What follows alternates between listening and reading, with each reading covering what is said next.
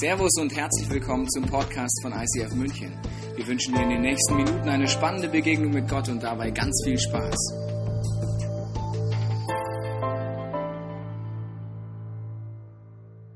Ich bin so geplättet, wie viele Frauen gekommen sind, als ich im Januar entschieden habe, jawohl, dieses Jahr ist so eine Lady Celebration mal dran. Konnten wir uns das gar nicht vorstellen, wie das sein wird. Und ich möchte euch einfach nochmal so richtig willkommen heißen von meiner Seite auch. Ich habe keine Ahnung, wo du herkommst, ob du eine Freundin, eine Arbeitskollegin bist, die einfach mitgebracht wurde oder ob du schon öfter da warst. Eine Sache ist mir heute am aller, aller wichtigsten. Ich wünsche mir, dass jede Frau, die hier ist, nach der Celebration nach Hause geht und Gott einfach ein bisschen mehr vertraut als vorher. Und das wünsche ich mir, dass das passiert. Und damit es passiert, würde ich gerne zu Beginn beten. Und wenn du möchtest, dann kling dich doch einfach ein. Vater im Himmel, ich danke dir, dass du hier bist, dass du mit jeder einzelnen Frau hier ein Date hast, dass du jeden Platz mit so einem Herz wirklich wie symbolisch vorbereitet hast. Und ich bitte dich, dass du dir einen Weg suchst in jedes einzelne Herz und jeder Frau das sagst heute Abend, was dir wichtig ist. Amen. Unvergleichlich ist das Thema. Ich weiß nicht, wie es dir so geht mit dem Thema Vergleichen. Bei den einen oder anderen springt da vielleicht gleich was an und jemand anders denkt sich, vergleichen, was ist das denn? Ich möchte euch einfach in eine Situation oder in verschiedene Situationen mit reinnehmen, die ich schon erlebt habe oder die ich so mitgekriegt habe. Und ihr könnt euch ja mal überlegen, kannst dir mal überlegen, ob das ein oder andere was mit dir zu tun hat. Stell dir vor, du kommst hier wie in die Ladies Celebration in irgendeinen Raum rein, lauter Frauen überall. Wie geht's dir da? Fühlst du dich total wohl? Oder checkst du erstmal so ein bisschen die Lage und denkst dir, aha, die hat das an, aha, ähm, die unterhält sich mit der, da würde ich mich eigentlich auch gerne unterhalten. Wie geht's dir mit sowas? Vielleicht auch jetzt nicht hier, sondern sonst hat irgendjemand, ah, die hat jetzt einen neuen Freund ich habe keinen Freund. Ich glaube, das sind solche Situationen, in denen man anfangen kann, sich mit anderen zu vergleichen oder jemand kann irgendwas besser. Oder es gibt andere Situationen, vielleicht wünschst du dir von Herzen schon ganz lange irgendwas, betest dafür, hoffst, dass es passiert und wünschst dir einen neuen Job, einen Freund, Beziehungen, und auf einmal ruft dich eine Freundin an und sagt, du weißt, was mir jetzt passiert ist und sie erzählt genau das, was du dir eigentlich wünschst. Das versetzt einen Stich. Mir hat letztens eine Freundin erzählt, dass sie sich immer schon einen Partner gewünscht hat und das einfach nicht geklappt hat. Und auf einmal erzählt ihr jemand anders, sie hat jetzt einen Freund und die hat dann angefangen, richtig, die hat gesagt, Frauke, ich wusste nicht, wie ich damit umgehen soll. Ich habe mir eigentlich gewünscht, dass es wieder kaputt geht bei denen ganz tief im Herzen, wie, wie positionierst du dich zu anderen Frauen? Vielleicht gibt es auch noch eine ganz andere Situation, die hat mich ein bisschen überrascht. Äh, ich habe gemerkt, dass, dass mich manche Frauen manchmal aufregen, dass ich mich aufrege über irgendwelche Situationen in der Arbeit. Meine Güte, jetzt ist, tut die schon wieder so super nett oder die ist aber ganz schön dünn oder ähm, jetzt hat die schon wieder neue Frisur oder schon wieder neue Schuhe, muss es denn sein? Also es ist schon ein bisschen übertrieben. Oder die macht aber ganz schön viel Sport. Alter Schwede, drei, vier, fünf Mal die Woche ist das nicht ein bisschen übertrieben. Und ich habe gemerkt, bei diesem Sportbeispiel zum Beispiel, dass ich eigentlich auf eine Art neidisch bin. Dass ich mir eigentlich wünschen würde, ich wäre auch so sportlich, aber ich muss euch ehrlich sagen, Sport macht mir überhaupt keinen Spaß und es kostet mich in, enorm viel Motivation. Und ich habe einfach die andere Frau bewundert, habe gedacht, wie schafft die das, so oft Sport zu machen und äh, habe mich dann da verloren in diesem, ich wäre eigentlich auch gern so wie sie, aber ich krieg das nicht hin. Und dann hat es bei mir irgendwie was ganz Negatives ausgelöst. Immer so diese Ambivalenz zwischen Bewunderung und gleichzeitig Hass, weil ja diese Person schuld ist, dass ich mich so schlecht fühle. Ich habe heute zwei Frauen eingeladen, die Michi und die Suse, und die möchten euch gerne einfach was erzählen, was sie erlebt haben zu diesem Thema. Michi, wenn du mal anfängst. Ich hatte zur Schulzeit eine Freundin und wir haben uns natürlich gut verstanden, viel Gaudi gehabt und miteinander viel erzählt und unternommen. Und ich fand sie toll. Und ehrlich gesagt oft einfach toller als mich. Die war immer schlanker, in meinen Augen auch meistens schöner. Die konnte besser mit Jungs, sie konnte besser in Gruppen, sie war irgendwie selbstbewusster als ich.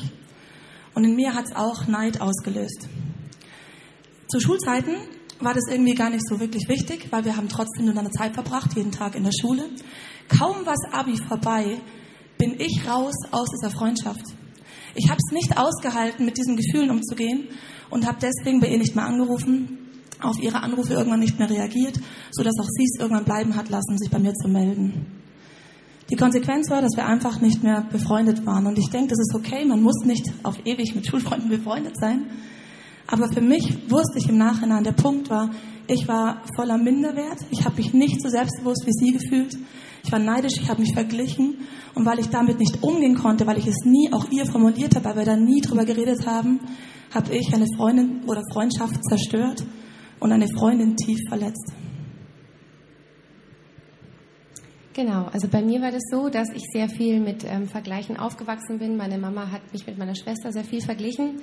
Jeden Tag, ähm, angefangen von, sie hat schon Hausaufgaben gemacht, hat schon Zähne geputzt, ist schon aus dem Haus gegangen, ist schon im Bett äh, zu, ähm, ja, ist wesentlich besser in der Schule, ist an allem schneller, ist fleißiger. Und ich hatte dann immer das Gefühl, ähm, wenn du das jeden Tag irgendwie 30 Mal hörst, ich bin nicht gut genug und ich bin nicht ausreichend und bin dann so mit diesem Minderwert in die Pubertät ähm, ja, gekommen und da hat sich das dann ziemlich verschlimmert. Es war so, dass ich ähm, mit 14 fast so groß war wie jetzt, aber ich bin zum Gewicht nicht nachgekommen. Ich habe irgendwie 47 Kilo gewogen. Jeder dachte, ich bin magersüchtig.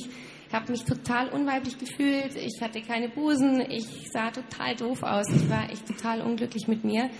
Und ähm, innerlich das Gefühl nicht auszureichen und das war dann so eine ganz schlechte Kombination, dass ich mich mit meiner Schwester zerstritten habe, meinen Freundinnen nichts gönnen konnte, ähm, meine Mutter fand ich sowieso total blöd und war dann eigentlich echt an so einem Punkt, wo ich mich innerlich und äußerlich total grässlich fand und ähm, ja, meine ganzen Freundschaften, Beziehungen eigentlich ziemlich darunter gelitten haben. Hm. Und was ich noch spannend fand, was du mir erzählt hattest in der Vorbereitung, die Susa hat es irgendwann, oder magst du selber erzählen mit den Bildern, ja, das habe ich. Ähm, ich habe da wirklich in allen äh, Zeitschriften, die ich so hatte, ähm, die Frauen rausgerissen ähm, und mir an eine Wand gehängt. Ich hatte eine Riesenwand voll mit Frauen, die entweder vom Aussehen was hatten, was ich wollte, oder von der Art. Und das war echt schon, hat äh, ziemliche Ausmaße angenommen. Ja. Mhm. Was ihr beide erzählt habt eigentlich, was es für Auswirkungen hatte auf euer Innerliches, aber auch auf Freundschaften und auf Beziehungen. Und ich habe eine krasse Bibelstelle gefunden dazu. Also die Bibel ist wirklich voll an vielen Stellen, bis steht schon in zehn Geboten, dass man nicht neidisch sein soll.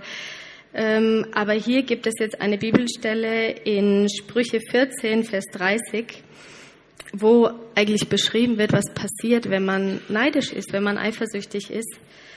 Ich lese euch die mal vor. Wer gelassen und ausgeglichen ist, lebt gesund. Der Eifersüchtige wird von seinen Gefühlen innerlich zerfressen.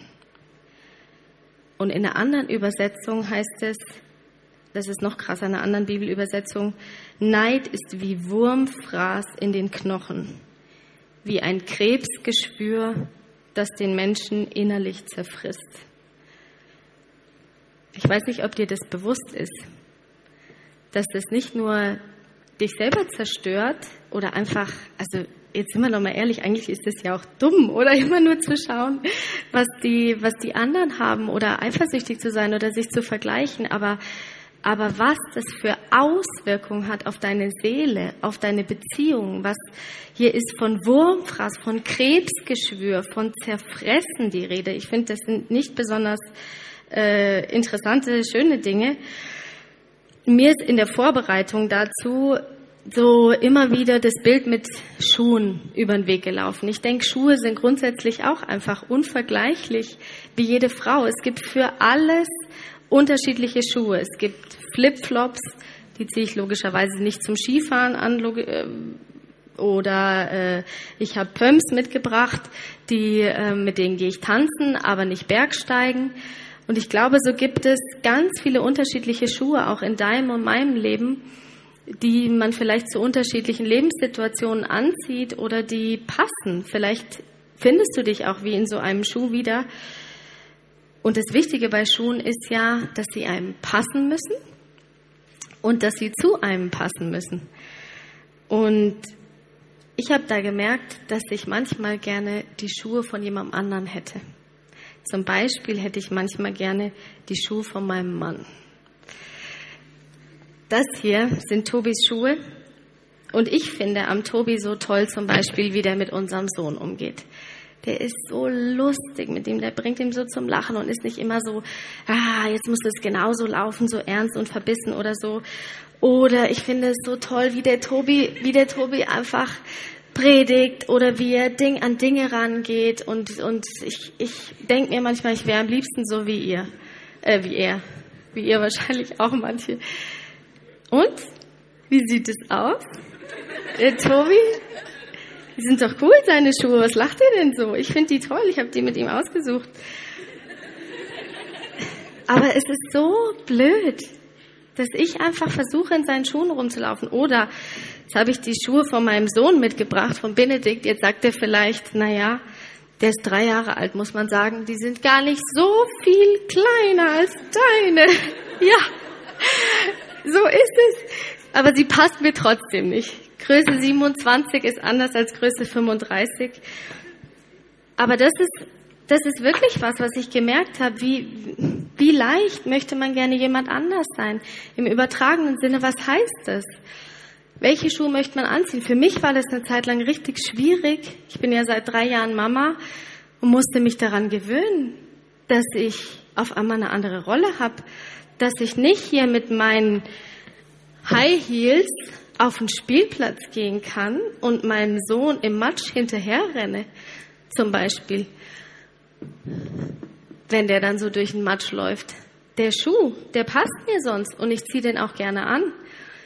Aber in manchen Situationen passt er nicht. Und vielleicht hast du manchmal das Gefühl, Mensch, dieser Schuh, dieser Schuh, ich hätte gerne einen Partner oder ich hätte gerne eine andere Lebenssituation. Der würde doch zu mir passen. Aber es ist einfach nicht dran gerade, aus welchen Gründen auch immer.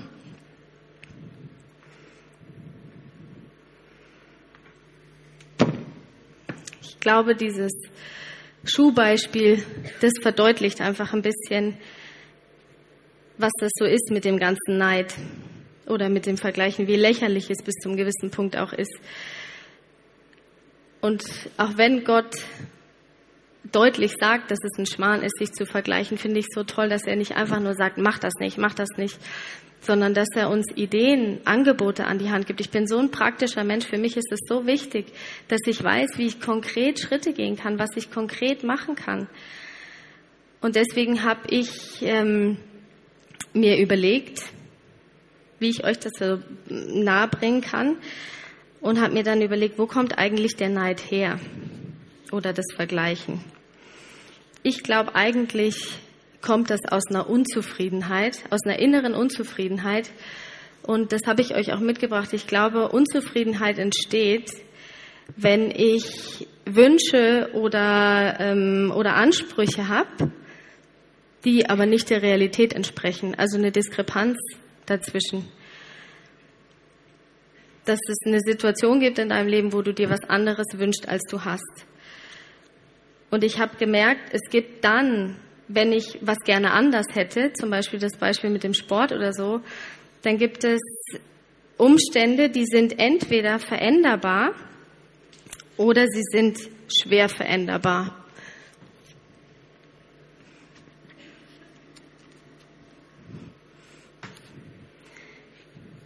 Ich weiß nicht, ob ihr, äh, werde es nochmal erklären, was ich damit meine veränderbare Umstände wären für mich sowas wie, äh, irgendjemand hat was, was ich auch gerne hätte und das ist für mich ein Ansporn, was zu ändern, wie zum Beispiel das Thema mit dem Sport. Oder ich habe vor einiger Zeit gesehen, dass äh, eine Freundin von mir hier neue Schuhe hatte. Diese hier. Und die fand ich dann so toll, dass ich mir dachte, die hätte ich auch gerne. Und natürlich ist das jetzt wieder das Beispiel, die passen mir nicht. Der Stil würde mir aber schon gefallen oder auch zu mir stehen. Und dann habe ich irgendwann diese Schuhe hier gefunden. Die sehen ja ein bisschen so ähnlich aus, sind auch in meiner Größe. Und ein, äh, eine veränderbare Situation war das deswegen, weil ich eine Freundin hatte vor einiger Zeit, die, die ich mitgekriegt habe, die hat ganz viel in der Bibel gelesen.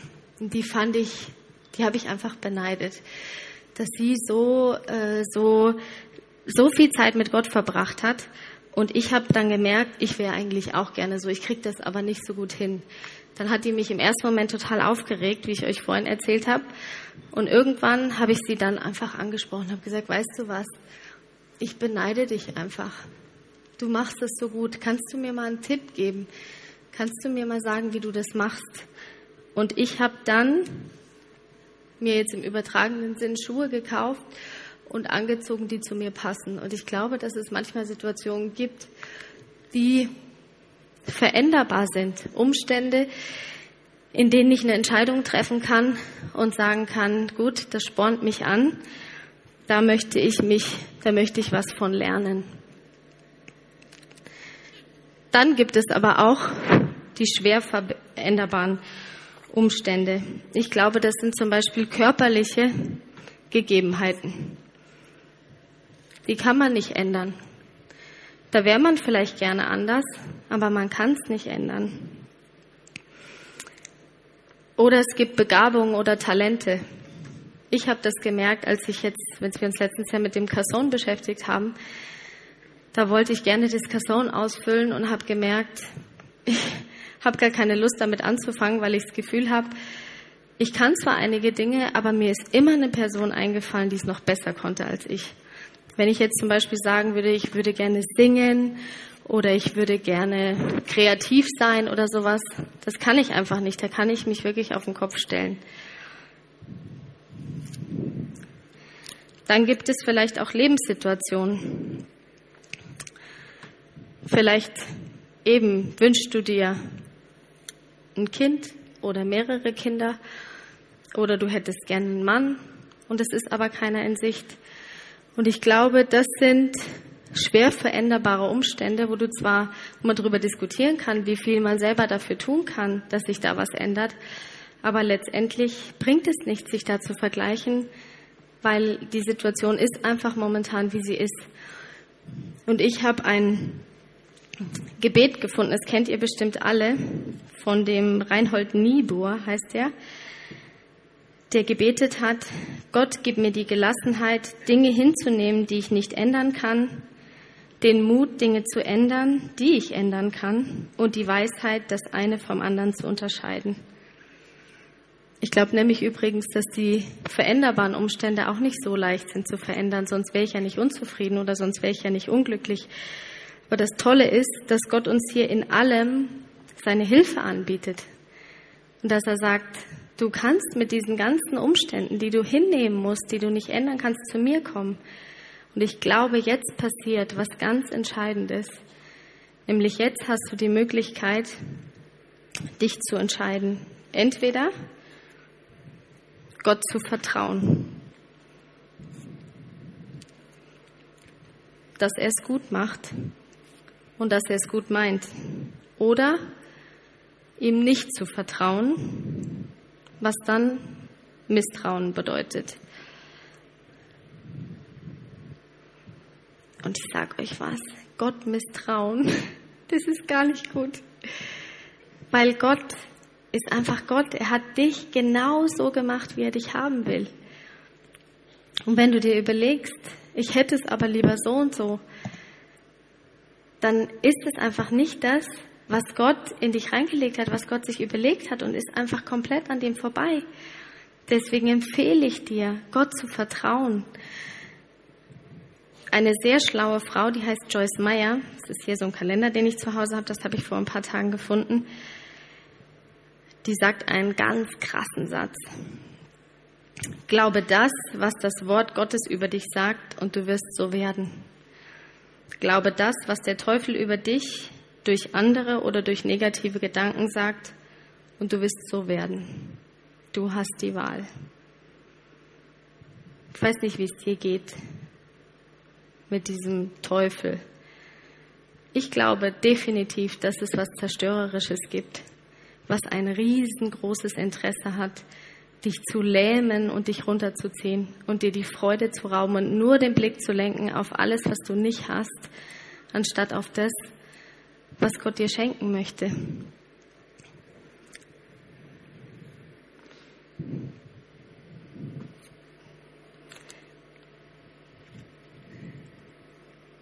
Das war das Einzige, was mir dazu einfiel.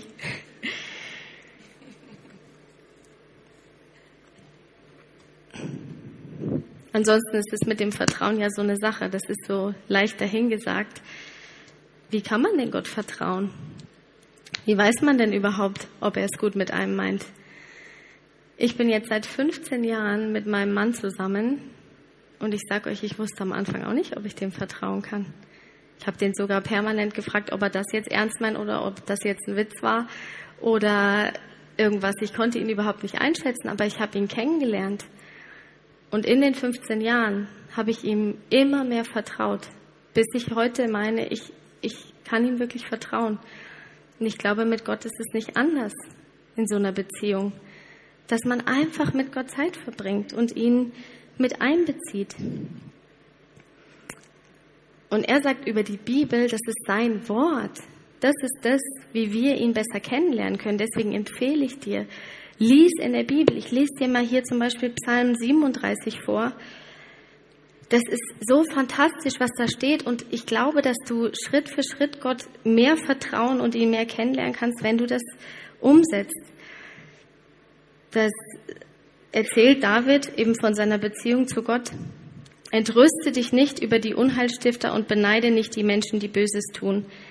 Denn sie verdorren so schnell wie Gras, wie Blumen welken sie hin. Verlass dich auf den Herrn und tue Gutes. Bleibe in Israel, dem verheißenen Land, und halte dich immer an die Wahrheit. Freue dich über den Herrn, er wird dir alles geben, was du dir von Herzen wünschst. Vertrau dich dem Herrn an und sorge dich nicht um deine Zukunft. Überlass sie Gott, er wird es richtig machen wenn ich sowas lese, das ist Balsam für meine Seele. Jedes zweite Wort ist, verlass dich auf den Herrn, freue dich, du brauchst dir keine Sorgen machen. Er wird dir alles geben, was du dir wünschst. Vertrau dich dem Herrn an, überlass ihm deine Zukunft. Ich glaube, so lernen wir Gott kennen.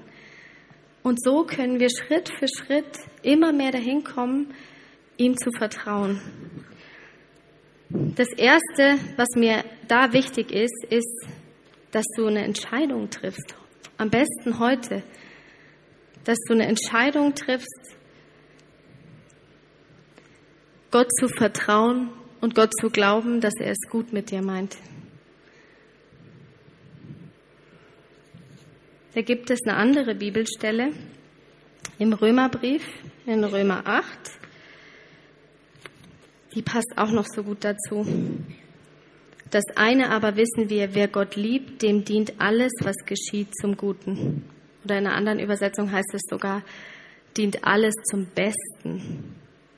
Ist es nicht ein Grund, dass wir Gott vertrauen können, wenn er sowas verspricht? Stell dir mal vor, es gibt diesen Gott wirklich. Und er verspricht dir das.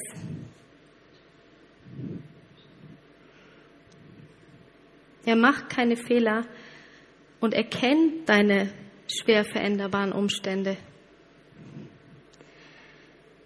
Und der zweite Schritt, wie ich glaube, wie wir vertrauen können, ist, lass dir seine Perspektive zeigen und bekomm vielleicht sogar eine neue Denkweise. Das ist nämlich so interessant, finde ich, wenn man mit Gott Zeit verbringt, ich mache das manchmal, dass ich dann, wieso, vielleicht mache ich das manchmal auch schriftlich, damit es, damit es mir so plastischer wird, dass ich mich mit Gott unterhalte. Und manchmal hat Gott so abgefahrene Ideen. Einmal hat er mir gesagt, Frauke, möchtest du wirklich mit dieser Person tauschen? Möchtest du wirklich das Leben haben von dieser Person, wenn du die so beneidest? Oder er hat mir eine Idee gegeben, hat gesagt, Frauke, wie wäre es, wenn du dich einfach entscheidest, dieser Person jetzt Gutes zu wünschen? und sie im Gebet einfach zu segnen. Segnen heißt, ich bete für jemanden und wünsche ihm Gutes. Das ist eine Entscheidung, die du in deinem Kopf treffen kannst. Es gibt so eine ganz interessante Unterhaltung von dem Petrus, das war einer von den Freunden von Jesus, mit Jesus, wo der Petrus so sagt, Mensch, guck mal, was macht denn der andere da und ah, wie ist denn das mit dem? In, Petrus, äh, in Johannes 21 steht es. Und Petrus fragte, Herr, was wird dann eben aus ihm? Und Jesus erwiderte, wenn ich will, dass er so lange lebt, bis ich wiederkomme, was geht es dich an? Folge du mir nach. Und ich glaube, wie Jesus danach noch sagen könnte, du kümmerst dich um dich und ich kümmere mich um den. Und das kann manchmal auch sein, dass man dann das Gefühl hat, es ist ungerecht. Der andere kriegt irgendwas, was ich auch gerne hätte.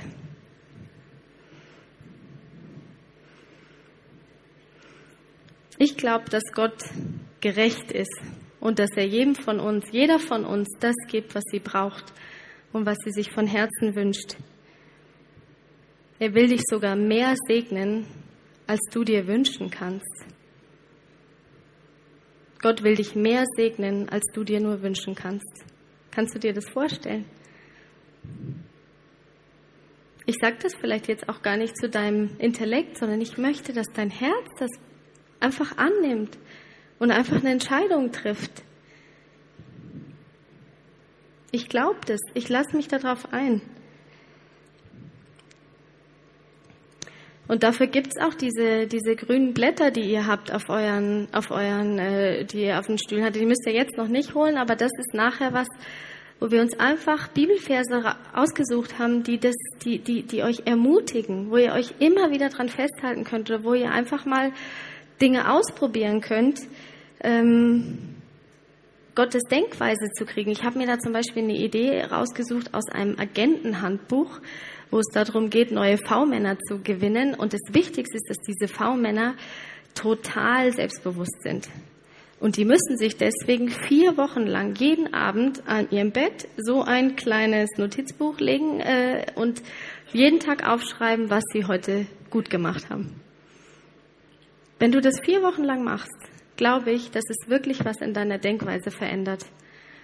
Oder lass dir, das ist auch eine Idee, einfach auf dem Papier, lass dir von Gott mal einen Brief diktieren, wie er dich sieht. Setz dich einfach mal hin und sag Gott, ich nehme dich jetzt ernst. Sag mir mal, was du denkst. Warum bin ich unvergleichlich? Was kann ich? Mein letzter Vorschlag für heute ist, werde praktisch und trete raus aus der Opferrolle. Ich glaube, wir sind manchmal ganz gerne Opfer und denken uns, Mensch, mir geht's da so schlecht oder die andere schaut viel schöner aus oder die andere kann das viel besser. Ich habe die Erfahrung gemacht, dass es wichtig ist, eine Entscheidung zu treffen und Dinge ans Licht zu bringen. Das meine ich damit. Das nicht länger einfach mit sich rumzuschleppen. Nicht die Person ist dein Feind, oder die Person, die, du beneidest, sondern der Neid ist dein Feind und du kannst einfach eine Ansage machen, eine klare Ansage und sagen, Jesus, ich möchte das nicht mehr.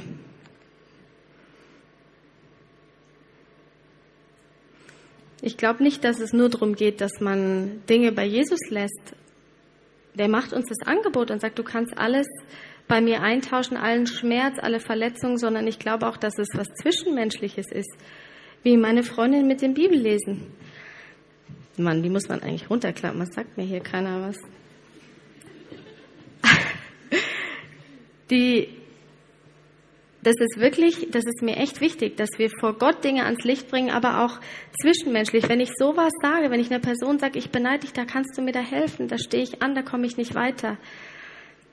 Was das für eine Nähe schafft und was das für eine Beziehung schafft, dass man sich miteinander, dass man miteinander auf dem Weg ist.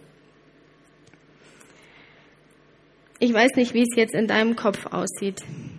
Ob du dir irgendwas, irgendwas damit anfangen kannst, ob du dich an manchen Punkten wiederfindest und schon gemerkt hast, was vielleicht so ein Schritt wäre.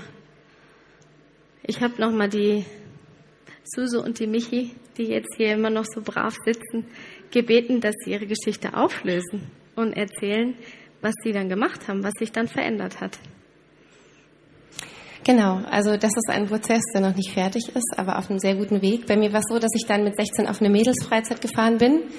Ähm, da ging es genau um so ein Thema bei einer Predigt und ich habe gemerkt, entweder mache ich mich jetzt weiterhin fertig und habe meine düsteren Gedanken und dann geht es immer mehr abwärts oder ähm, ich höre auf damit. Und ich habe da eine ganz bewusste Entscheidung getroffen. Ich habe mir gedacht, das eine habe ich jetzt lang probiert, ich kann jetzt auch mal die andere Richtung eventuell einschlagen und habe mir dann da eine Frau geschnappt und habe gebetet und war äußerst ehrlich und die war entsetzt über meine Gedanken.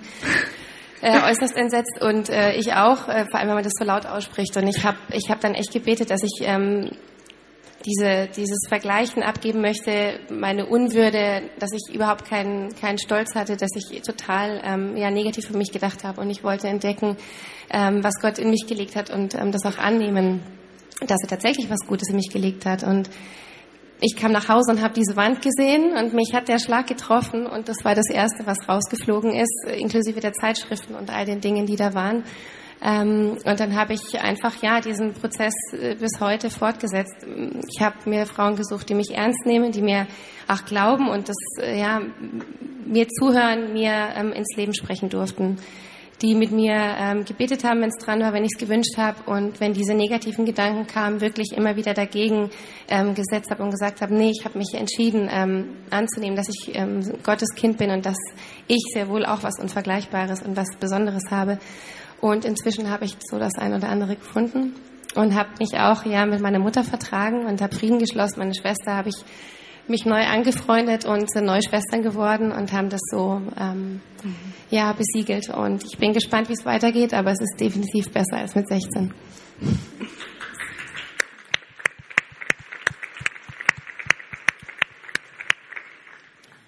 Ähm, bei mir war es so, dass ich ähm, einige Jahre später, nachdem ich mit der Person schon nicht mehr geredet hatte, ähm, vom ICF aus auf dem Get Free war. Das ist ein Wochenende oder ein Tag, wo du verschiedene Möglichkeiten hast, dein Leben zu reflektieren und praktisch zu werden. Und ein Teil war eben wirklich, sich Zeit zu nehmen, zu reflektieren, wo bin ich an Gottes Zielen vorbeigeschossen. Und ich sitze da und habe so einige Sachen aufgeschrieben. Und dann plötzlich fiel mir diese Freundin wieder ein. Und ich habe gemerkt, obwohl es Jahre her war, ist da in mir immer noch dieses Geschmäckle. Es ist nicht durch. Wir haben uns nicht, ähm, ist nie versöhnt. Und ich habe immer noch gemerkt, ich glaube, ich habe immer noch auch bei ihrem Schmerz hinterlassen. Bin damit sofort zu Jesus gelaufen, habe das auch zu zweit laut ausgesprochen, habe ich bei Jesus entschuldigt, habe gesagt, das will ich nicht mehr. Und habe aber dann gemerkt, es reicht leider nicht.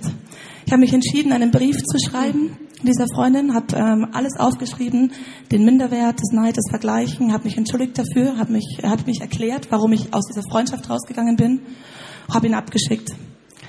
Drei Wochen später kam ein Anruf, in der Zeit habe ich sehr gebibbert, kam ein Anruf, hallo Michi, ihr habt deinen Brief bekommen, vielen Dank, ich verstehe endlich, warum du damals aus der Freundschaft raus bist. Hast du Lust, dass wir uns auf einen Kaffee treffen? Haben uns getroffen ähm, und haben uns versöhnt, ausgesöhnt, ausgesprochen, sind seitdem wieder befreundet, haben Freundschaft neu definiert. Und äh, das war wichtig, weil nur das Gebet hätte es nicht gerettet, die Situation. Und das Paket zusammen hat in mir ausgelöst, einen Prozess zu gehen, mit Jesus weiterhin dran zu bleiben, diesen Minderwert auch anzupacken, nicht nur Entschuldigung Jesus und dann mache ich es bei allen Frauen wieder so, sondern an die Wurzel zu gehen, mit dem Minderwert anzupacken. Und ich kann sagen, das ist persönlich mein größtes Gotteswunder und mein größter Gottesbeweis, dass in meinem Herzen sich wirklich was gedreht hat. Ich bin selbstbewusst geworden, ich gönne Frauen ihre Schönheit, ich weiß, was ich kann, ich liebe es, wenn Leute um mich herum aufblühen, speziell Frauen. und denke mir die ganze Zeit, Jesus, das ist unglaublich, was du in den letzten Jahren in mir gedreht hast ähm, und was du da angefangen hast in diesem Get Free. Vielen Dank.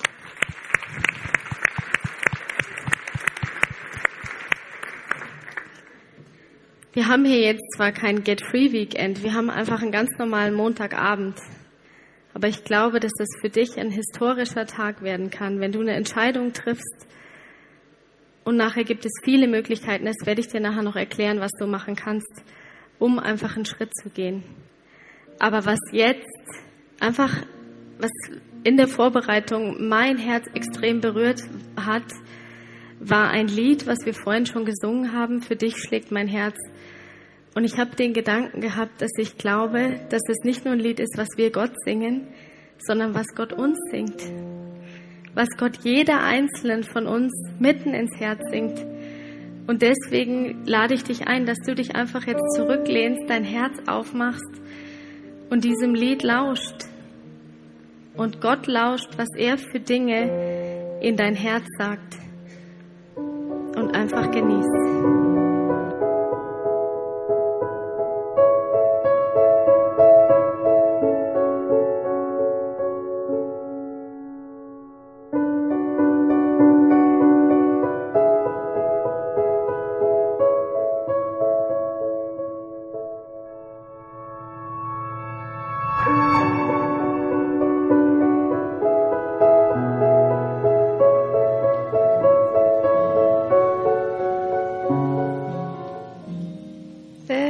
Das Gute ist, dass es einfach ein Lied ist, was man sich runterladen kann.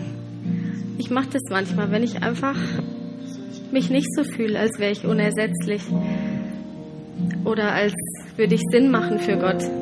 Dann nehme ich mir das Lied und lass mir das einfach zusingen. Und wir haben jetzt eine Zeit, wo du einfach ganz individuell reagieren kannst, wie es dir geht, wo du eine Entscheidung treffen möchtest.